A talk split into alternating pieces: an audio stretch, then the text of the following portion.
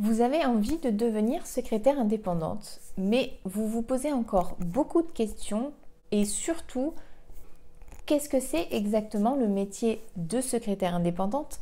Qu'est-ce qu'on doit faire? Qu'est-ce qu'on doit gérer? Qu'est-ce que les clients nous demandent? Il y a énormément de questions qui peuvent euh, forcément nous traverser l'esprit lorsque l'on souhaite euh, exercer une nouvelle activité finalement. Donc dans cette vidéo, je vais vous parler des tâches que l'on demande régulièrement aux secrétaires indépendantes.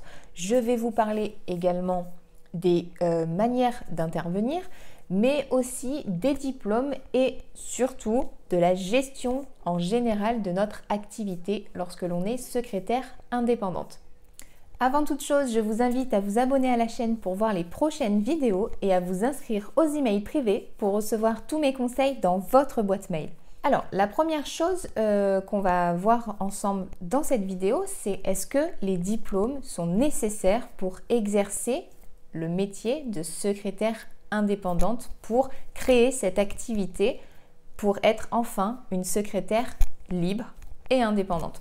Alors, bien évidemment, non, et j'en ai déjà parlé dans d'autres vidéos, le diplôme pour créer l'activité n'est pas nécessaire. Par contre, ce qui va être important, ça va être vos compétences, votre expérience et vos qualités, bien évidemment, parce que ça joue énormément sur notre travail et notre relation avec nos clients dans le cadre de l'activité. Donc, vous l'avez compris, il n'y a pas de diplôme indispensable, mais par contre, pour avoir une activité sereine et stable, rentable, il va falloir développer des compétences spécifiques au métier de secrétaire et par la suite éventuellement d'autres compétences euh, encore plus euh, spécifiques à certains domaines d'activité pour pouvoir cibler un type de clientèle précis. Ensuite, de quelle manière une secrétaire indépendante intervient? Il y a plusieurs façons d'intervenir dans le cadre de cette, activité. On va pouvoir, euh, et la première chose à laquelle tout le monde pense, c'est intervenir à distance, c'est-à-dire ne pas être sur le lieu d'activité euh, de notre client, si on, par exemple c'est une entreprise, de ne pas être sur, euh, site et du coup ne travailler que de notre bureau, que de chez soi en fait. Euh, c'est une manière euh, d'intervenir à laquelle tout le monde pense, mais c'est pas forcément la, euh, la, plus simple, on va dire, à gérer. Parce qu'il va falloir quand même se doter d'un matériel spécifique pour pouvoir exercer correctement en fonction des prestations que vous proposez. Il va falloir s'équiper correctement et avoir un rythme de travail très encadré et du coup euh, ne pas se laisser, euh, se laisser envahir par notre vie personnelle pendant nos heures de travail. Donc la, manière d'intervenir à distance peut être très agréable pour certaines personnes qui aiment être totalement libres, autonomes, euh, ne pas être en contact régulier avec des personnes extérieures, mais ça demande également beaucoup d'assiduité, d'autonomie et de rigueur surtout parce que quand on travaille uniquement de chez soi, on ne peut compter que sur nous-mêmes et, euh, et, du coup pour être régulière dans notre travail, il faut, euh, il faut se, se, bouger tous les jours, se booster parce que personne n'est derrière vous pour, vous pour vous dire ce que vous avez à faire. La deuxième manière d'intervenir va être du coup au contraire sur site, donc dans les locaux des clients. Donc ça peut être très bien dans les entreprises, donc dans les locaux d'une entreprise ou euh, chez un particulier, c'est-à-dire d'intervenir chez une personne qui n'est pas elle en entreprise mais qui a quand même besoin d'un certain soutien dans la gestion euh, de éventuellement euh, ses papiers administratifs, etc. Et donc intervenir sur site comporte quand même beaucoup d'avantages parce que finalement le seul matériel dont vous avez besoin quand vous intervenez sur site c'est vous-même. Donc aucun investissement euh, de matériel n'est à envisager lorsque l'on décide, et c'est souvent le cas quand on décide de commencer cette activité, de se lancer en étant euh, chez les clients directement, parce que ça permet déjà d'une de se lancer très rapidement, de n'avoir besoin d'aucun euh, investissement matériel et donc de ne pas dépenser finalement d'argent avant même d'en avoir gagné. Donc c'est une manière d'intervenir qui est très, qui facilite le passage entre euh, je veux devenir secrétaire indépendante et je deviens secrétaire indépendante. On intervient chez les clients et du coup on peut être tout de suite opérationnel. On a euh, simplement par exemple nos frais d'essence à prendre en compte pour se déplacer. Mais rien ne nous empêche de cibler une clientèle aux alentours de chez nous pour éviter d'aller euh, faire trop de frais de route par exemple. Donc il y a ces manières d'intervenir et on a euh, ensuite un, on va dire un mélange des deux qui va être d'intervenir autant sur site qu'à distance, de mélanger les deux, donc de, faire un mix et euh, de pouvoir gérer du coup certains, certains jours peut-être où on intervient directement chez les clients et d'autres jours où on ne travaille que de chez nous. Ça permet de trouver aussi un bon équilibre et de ne pas euh, finalement avec le côté être qu'à distance s'enfermer euh, dans notre bureau et de, trop s'isoler. Ça permet de pouvoir souffler et de prendre un petit peu l'air, on va dire, euh, au moins une ou deux fois dans la semaine, de, voir un petit peu d'autres personnes et surtout de s'imprégner euh, aussi des clients, de, de l'environnement dans lequel eux ont leur activité et de pouvoir être aussi plus opérationnel finalement sur les tâches qui vont vous demander de réaliser.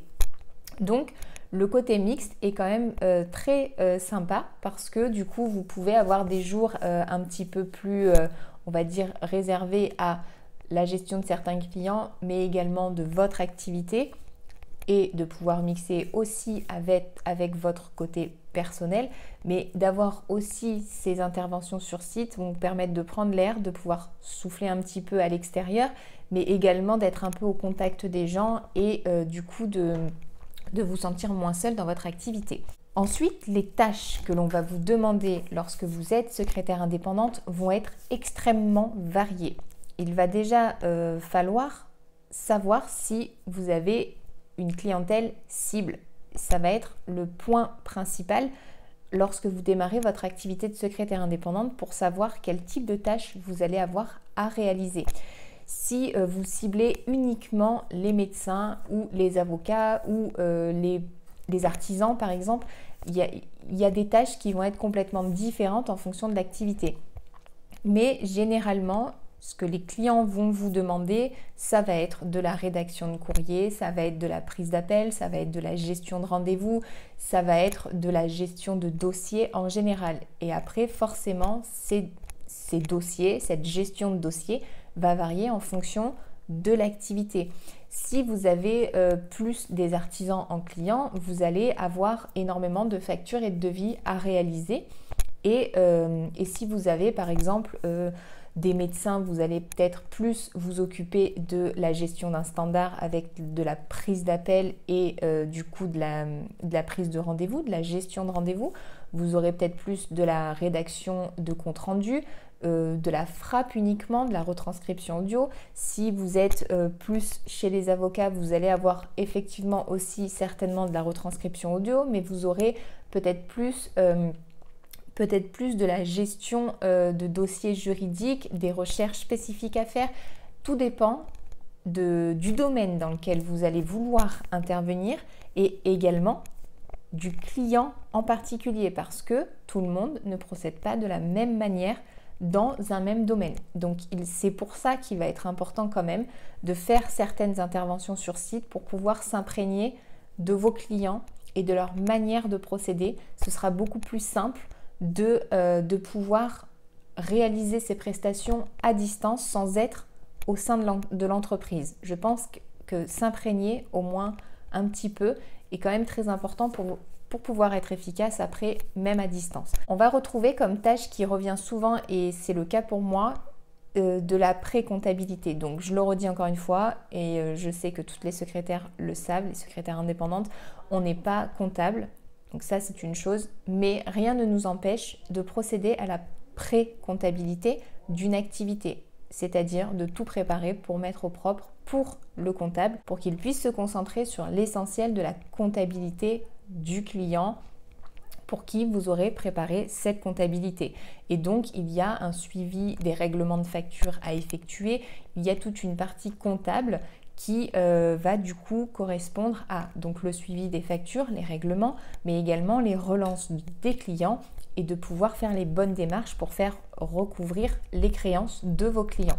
Donc ça, ça va être des tâches qu'on retrouve souvent parce qu'elles sont faciles à exercer, à pratiquer réaliser à distance. On va également retrouver euh, le classement. C'est quelque chose auquel on ne pense pas énormément lorsque l'on est secrétaire indépendante, mais beaucoup d'activités, euh, beaucoup d'entreprises euh, sont très embêtées par le classement de leurs papiers, de leurs dossiers.